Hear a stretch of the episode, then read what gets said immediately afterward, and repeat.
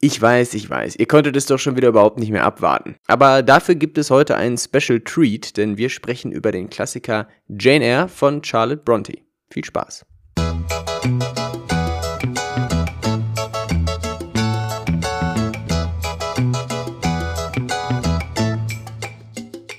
Ihr habt bestimmt schon mal von der Victorian Era in England gehört, die Surprise, mit der Krönung Victorias 1837 begann und mit ihrem Tod 1901 endete. Sie löste die romantische Periode ab, zu der wir in der Literatur beispielsweise Frankenstein zählten, wenn ihr euch daran erinnert. In der Victorian Era erfuhr die Mittelschicht ein rasantes Bevölkerungswachstum und eine erhöhte soziale Mobilität. Also versuchten viele durch ausgezeichnetes Verhalten und Geschmack oder durch außergewöhnliches Verhalten und Geschmack der Aristokratie zugehörig zu erscheinen. Typische Motive der zeitgenössischen Literatur waren daher die Bildung und der soziale Aufstieg. Während Frauen vor der Victorian Era und der sich rasant beschleunigenden Industrialisierung noch zu großen Teilen arbeiteten, entwickelte sich der Haushalt zunehmend zu ihrer neuen oder mehr oder weniger neuen Domäne. Mit dieser räumlichen Trennung gingen natürlich auch imaginierte Charakterzüge einher. So wurden Frauen als schwächeres Geschlecht betrachtet, jedoch moralisch stärker und so auch qua Natur zur Erziehung von Kindern befähigt. Da findet ihr euch sicherlich alle drin wieder. Die konventionellen Lebensziele der Zeit waren also typischerweise die Heirat sowie das Gebären und das aufopferungsvolle Großziehen der Kinder. Auch gesetzlich waren Frauen in der Mitte des 19. Jahrhunderts im Grunde vollständig ihren Ehemännern unterworfen. Zum Beispiel hatten sie kein Recht auf Eigentum. Für viele Frauen war der Beruf der Gouvernante einer der wenigen Positionen, die standesgemäß zu bekleiden waren. Und so war auch Charlotte Bronte, die Autorin des Romans Jane Eyre, Gouvernante. In vielerlei Hinsicht gibt das Lesen Jane Eyres wahrscheinlich mehr Auskunft über Charlotte Brontes Person als die Lektüre ihrer Wikipedia-Page. Also springen wir einfach direkt rein in den Roman. Gleich zu Beginn ihrer Autobiografie lernen wir Jane Eyre als Kind kennen, das gewissermaßen anders und irgendwie nonkonformistisch ist. Wir erfahren nämlich, dass Jane ungern spazieren ging, was ungewöhnlich war, denn der Spaziergang galt im viktorianischen Zeitalter manchen als Heidemittel gegen so ziemlich alles. Auch erfahren wir gleich, dass Jane, die im Gateshead-Anwesen bei der Familie Reed wohnt, von den anderen Kindern getrennt wurde, da sie nicht so glücklich war wie diese. Ja. Jane, deren Eltern früh an Typhus gestorben waren, wohnt also bei ihrer Tante und ihren drei Kindern. Die Tante hatte Jane allerdings nur aufgenommen, weil Janes Onkel, der Bruder ihrer Mutter, diesen Wunsch kurz vor seinem Tod geäußert hatte. Es zeigt sich aber sehr schnell, dass Jane der Hausherrin ein Dorn im Auge ist. Entsprechend erfahren wir auch, wie ihr Cousin John Reed, ja, genau, wie das Fitnessstudio, sie physisch und mental malträtiert. Er schlägt sie, wirft ein Buch nach ihr und ist auch sonst einfach ein kleines fieses Arschloch. Diese erste männliche Person des Romans steckt dann leider auch in gewisser Weise den Rahmen für die weiteren männlichen Charaktere ab. Vom ehrenwerten John Reed erfahren wir auch, dass Jane besitzlos ist. Eine Tatsache, die zu betonen er ihr gegenüber selbstverständlich nicht missen lässt. Nachdem sie also ein Buch am Kopf trifft, erdreistet sich Jane, sich gegen ihren liebenswerten Cousin zu wehren. Sie nennt ihn einen Sklaventreiber, vergleicht ihn mit einem römischen Kaiser und Mörder und wirkt körperlich auf ihn ein. John Reeds Schwestern rufen daraufhin nach ihrer Mutter und den Angestellten des Hauses, die Jane natürlich umgehend bestrafen, indem sie sie in den sogenannten Red Room einsperren. Dabei handelt es sich um einen roten Raum, ja, in dem Mr. Reed, also Janes Onkel, verstorben war. Jane wehrt sich gegen die Bestrafung, vergleicht sich im Rückblick mit einem rebellierenden Sklaven und fällt allein im Zimmer schließlich in Ohnmacht. Jane wacht in Gegenwart des Arztes Mr. Lloyd auf, der ihre missliche Situation erkennt und Mrs. Reed vorschlagen will, Jane in eine Schule zu senden. In den Folgemonaten wird sie dann weitestgehend von allen ignoriert, bis eines Tages ein gewisser Mr. Brocklehurst das Anwesen betrifft. Brocklehurst ist der Leiter einer Mädchenschule namens Lowood der nach heutigen Maßstäben absolut heuchlerische Schulleiter erklärt, wie die Schule Mädchen mit Armut und harter Arbeit unterrichtet und gleichzeitig mit Höllenandrohung psychisch terrorisiert. Da kommt also auch Jane direkt auf den Geschmack. Und zum vorläufigen Abschied lässt Jane aber dann wenigstens ihre Tante noch wissen, wie wenig sie von ihr hält und dass sie der ganzen Welt erzählen möchte, wie schlecht sie auf Gateshead behandelt wurde. Janes Schule, Lowood also, ist vor allem durch Hierarchien und Armut geprägt. Es gibt nicht ausreichend Nahrung, die Kleidung ist ungenügend und die Frauen scheinen zu jeder Zeit zu frieren. Trotz 15 Pfund monatlicher Bezahlung werden die Schülerinnen als hilfsbedürftig angesehen und auch entsprechend behandelt. Unter den Lehrerinnen findet Jane lediglich eine, die sie auf Anhieb als intelligent gebildet und warmherzig wahrnimmt. Auch findet Jane eine Mitschülerin, die im weiteren Verlauf Janes erste Freundin wird. Mit Helen Burns, so der Name, diskutiert Jane den Umgang mit der Demütigung und stellt sich gegen die vorherrschenden Meinungen der Zeit, die Helen repräsentiert. So will Jane beispielsweise nicht einsehen, die Lehrerinnen hätten ein Recht, Schülerinnen körperlich zu züchtigen. Dass die christliche Lehre der Zeit nahelegt, Unrecht dürfe nicht mit Unrecht beantwortet werden, erscheint Jane kein wirklich überzeugendes Argument, denn im Grunde zementiert es ja lediglich die vorherrschenden Machtverhältnisse. Helen setzt dagegen, sie könne zwischen Tat und Übeltäter unterscheiden. Erstere verabscheue sie, zweite nicht.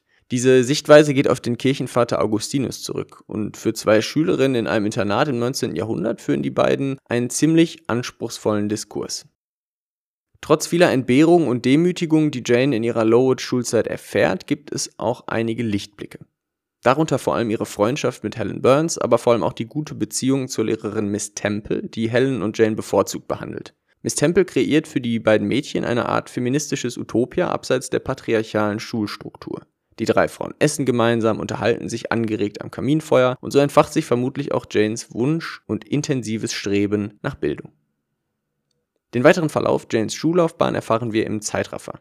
An einem Typhusausbruch stirbt ein großer Teil der Schülerinnen und darunter auch Helen Burns. In der Folge dieser Krankheitswelle werden die Missstände in der Schule publik und einige Menschen im Umkreis setzen sich für eine Verbesserung der Situation ein. Im Anschluss an ihren Schulabschluss bleibt Jane sogar noch als Lehrerin, bevor Miss Temple heiratet und die Schule verlässt. Da beschließt dann auch Jane, dass sie eigentlich nichts mehr an der Schule hat, was sie hält, und inseriert ein Stellengesuch in der Zeitung. Darauf antwortete eine gewisse Mrs. Fairfax und so beginnt ein neuer Abschnitt der Autobiografie. Jane tritt ihre neue Stelle als Gouvernante auf dem Anwesen Thornfield Hall an, das einem gewissen Mr. Edward Rochester gehört. Ihre französische Schülerin Adele ist das uneheliche Kind einer Opernsängerin, das Rochester bei sich aufgenommen hat, wie Jane später erfährt. Auch wenn Jane zunächst etwas gelangweilt ist, da Mrs. Fairfax und Adele keine guten Gesprächspartnerinnen darstellen, scheint ihr Thornfield Hall zu gefallen. Lediglich verunsichert sie eine gewisse Angestellte namens Grace Poole, die Jane wiederholt im Hause manisch lachen hört.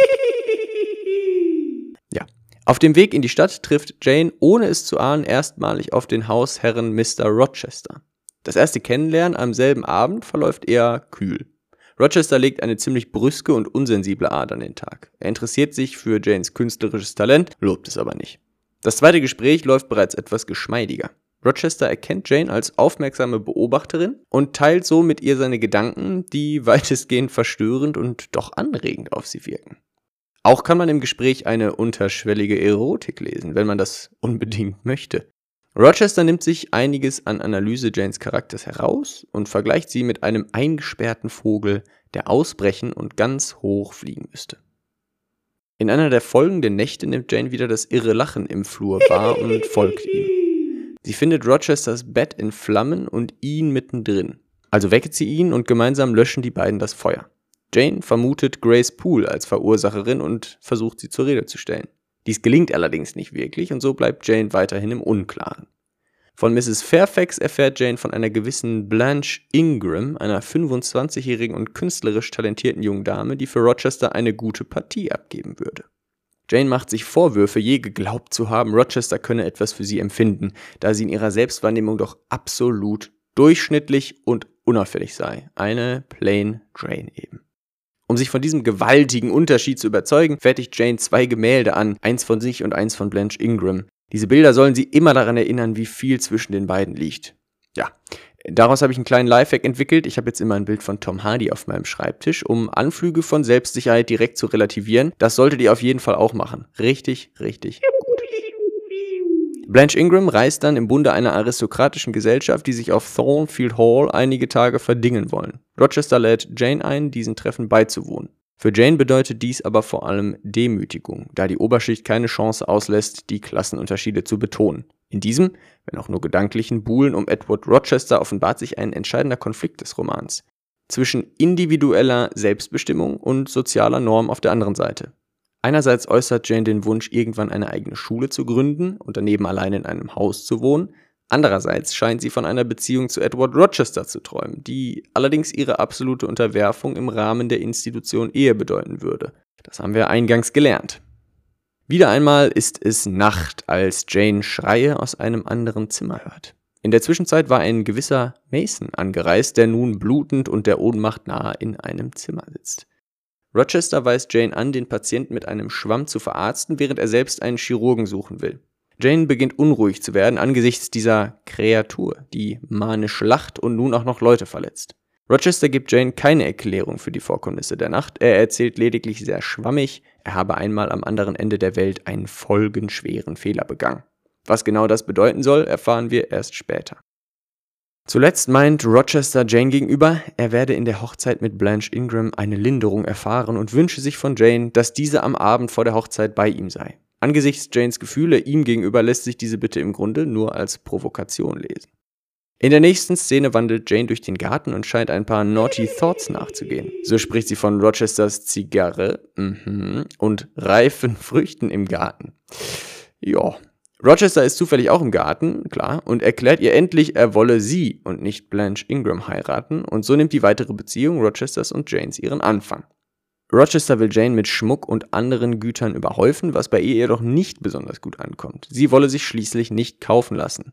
Wieder kommen bei Jane Gedanken an Sklaverei auf, die im Kontext der anstehenden Ehe natürlich gewisse Schlüsse zulassen. So scheint Rochesters Vorstellung der Ehe tatsächlich auch ziemlich stark mit den Themen des Besitzes verknüpft. Er spricht etwa von ihr als sein Little Thing und dergleichen. Hm. Jane nimmt sich vor, ihren Onkel John Eyre zu kontaktieren, von dem sie vor ihrer Abreise aus Lowood erfahren hatte, um nicht völlig mittellos in den Stand der Ehe zu treten. Im Gespräch mit Rochester erzählt Jane von zwei Träumen, die sie verfolgen. Darin hat sie ein Kind bekommen und ist auf sich allein gestellt, weil Rochester sie verlässt.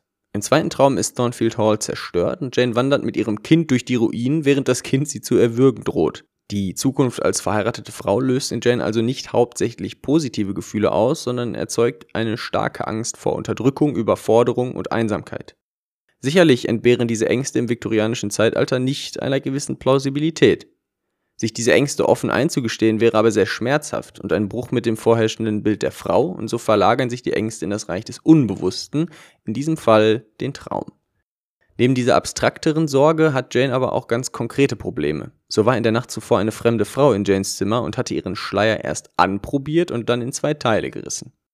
Wir wissen nun also, dass das manische Lachen nicht von Grace Poole ausgeht, sondern von einer Frau, die das Haus heimsucht.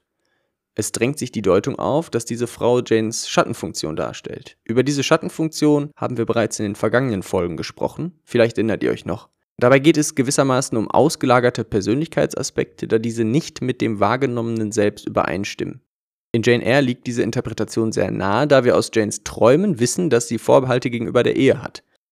Das Zerreißen des Schleiers wäre in dieser Hinsicht eine naheliegende Symbolhandlung.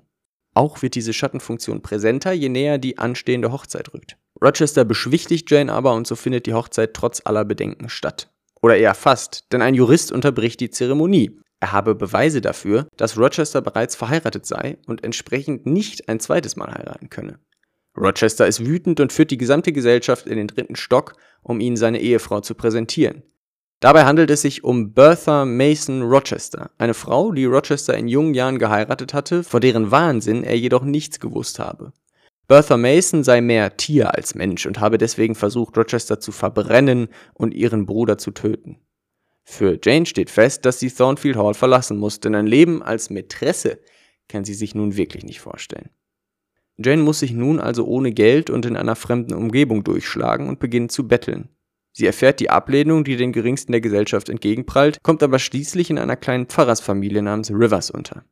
Diese Familie besteht im Grunde aus drei Geschwistern, nämlich St. John, geschrieben St. John, keine Ahnung, warum man das so ausspricht, habe ich aber gelesen, also muss es stimmen, Mary und Diana. Die beiden Schwestern finden großen Gefallen an Jane und alle drei sind sich einig, dass Jane erst einmal bleiben solle. Auch beginnt Sinjin nach einer Stelle für Jane zu suchen und wird schnell fündig. Er will sie zur Lehrerin einer kleinen Mädchenschule ernennen, obwohl er ahnt, dass Jane die Stelle nicht lang ausfüllen werde. Ihre größten charakterlichen Qualitäten, die Tiefe ihrer Gefühlswelt, das ist meine Übersetzung, kann auch Quatsch sein, klar, kommen nämlich nicht zum Tragen. Etwas später erfährt Jane von Sinjin, dass ihr Onkel John Eyre ihr 20.000 Pfund vermacht hatte. Jane ist überrascht, dass Sinjin ihr diese, nein, Sinjin ihr diese Nachricht überbringt und erfährt, dass Sinjin, Mary und Diana ihre Cousinen und Cousin sind. Also beschließt Jane, das Geld gerecht unter den Vieren aufzuteilen und sich damit für die ihr entgegengebrachte Gastfreundlichkeit zu bedanken. Außerdem hat sie nun die familiären Verbindungen gefunden, nach denen sie stets gesucht und getrachtet hatte. Nun aber schlägt. John, der Pfarrer, Jane vor, mit ihr als Missionarspaar nach Indien zu gehen. Für Jane würde dies bedeuten, sie müsse ihren Cousin. John heiraten. Zwar kann sich Jane vorstellen, als Missionarin nach Indien zu gehen, obwohl wir davon ausgehen müssen, dass sie sich eher durch ihr Pflichtgefühl gegenüber. John dazu entschließt, jedoch will sie. John auf keinen Fall heiraten. Eine Heirat ohne Liebe kommt für Jane nicht in Frage, hier tendiert sie also wieder zur konventionellen Vorstellung der Ehe. Es fällt Jane schwer, sich der Macht zu entziehen, die. John auf sie ausübt, doch sie bleibt standhaft. Selbst als. John ihr vorwirft, sie enttäusche nicht ihn, sondern Gott, kann Jane widerstehen. Die Argumente hat sie ja auch früher schon zu hören bekommen. John ahnt, dass sie über Edward Rochester nicht hinweg ist, und so ist es auch. Also reist Jane nach Thornfield Hall, um nach ihm zu schauen. Sie findet Thornfield Hall abgebrannt und erfährt, dass es Bertha endgültig gelungen ist, das Haus niederzubrennen, woraufhin sie sich vom Dach stürzte. Rochester hingegen rettete alle aus dem Haus und verlor auf diesem Wege große Teile seines Sehvermögens sowie eine Hand. Von ihrem Kutscher erfährt Jane, dass Rochester nun auf seinem Anwesen Ferndean Hall tief in den Wäldern residiert, wohin sich Jane umgehend fahren lässt. Die beiden nach wie vor Liebenden kommen also wieder zusammen und Jane sagt, sie liebe Rochester nun viel mehr, da sie wisse, dass er sie wirklich brauche. Und Ende. Tja, war das jetzt also eine Liebesgeschichte inklusive Happy End? Und das Happy End bestätigt ja irgendwie dann doch die vorherrschenden Zustände und Machtverhältnisse? Ist also doch alles cool in den Gender Relations, Colonialism, Slavery und all den anderen Themen, die wir im Roman finden? Ich hoffe, dass es ganz so einfach doch nicht ist und stelle euch, wie immer, ein paar Motive und Gedanken vor, denen nachzugehen ich ganz spannend finde. Wie steht es beispielsweise um den Kolonialismus in Jane Eyre? Wir wissen, dass Rochester in jungen Jahren eine vermutlich weiße oder zumindest sozial weiße Frau aus Spanish Town, Jamaica geheiratet und mit nach England gebracht hat. Wenn man Jane Eyre psychoanalytisch hinsichtlich des Kolonialismus lesen würde, könnte man vielleicht feststellen, dass die am anderen Ende der Welt verübten Verbrechen die Kolonialisten bis in die Heimat begleiten.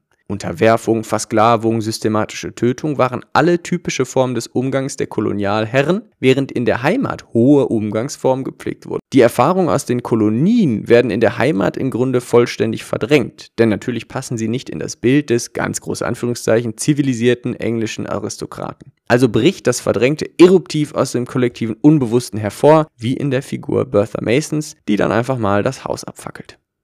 Ein weiterer Faktor, der gegen eine Liebesgeschichte spricht, ist natürlich das Erblinden Edward Rochesters.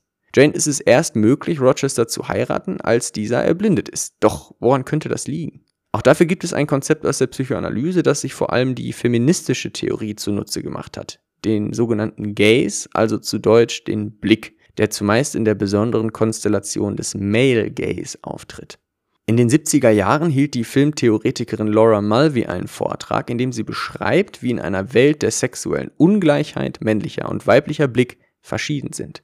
Ich zitiere mal ganz frei aus dem Lexikon der Filmbegriffe der Uni Kiel. Der bestimmende männliche Blick projiziert seine Fantasie auf die weibliche Gestalt, die dementsprechend geformt wird. In der Frauen zugeschriebenen Rolle als sexuelles Objekt werden sie gleichzeitig angesehen und zur Schau gestellt. Ihre Erscheinung ist auf starke visuelle und erotische Ausstrahlung zugeschnitten.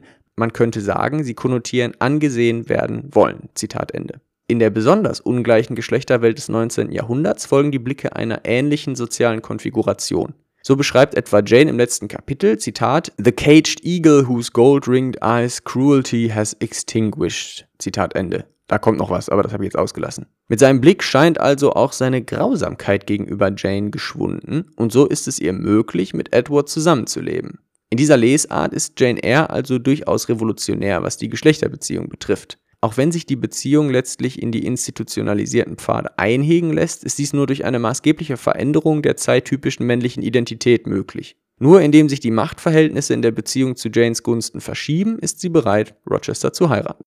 Ein dritter Punkt, den ich noch ansprechen würde, sind die sozialen Verhältnisse in Jane Eyre. Ein ganz bekannter marxistischer Literaturtheoretiker namens Terry Eagleton befand in einer ausführlichen Auseinandersetzung mit dem Text, dass das revolutionäre Potenzial Jane Eyres sehr überschaubar sei.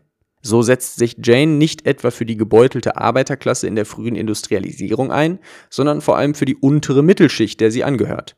Einmal entsteht ganz entfernt so etwas wie eine klassenlose Utopie, als Mrs. Fairfax, Jane und Adele gemeinsam am Kamin sitzen. Das Bild ist aber so schwach, dass man es gar nicht ernsthaft ins Feld führen will. Zwar wandert Jane vorübergehend zwischen den Klassen, letztlich ist ihre Position als gebildete Vertreterin der wachsenden Mittelschicht aber sehr eindeutig. Für diese Mittelschicht kann Jane ihr Herz erwärmen, die Arbeiter sind aber selbst schuld. Jetzt habt ihr also einen ersten Eindruck vom Inhalt und von den zentralen Motiven, die im Roman aufgegriffen werden.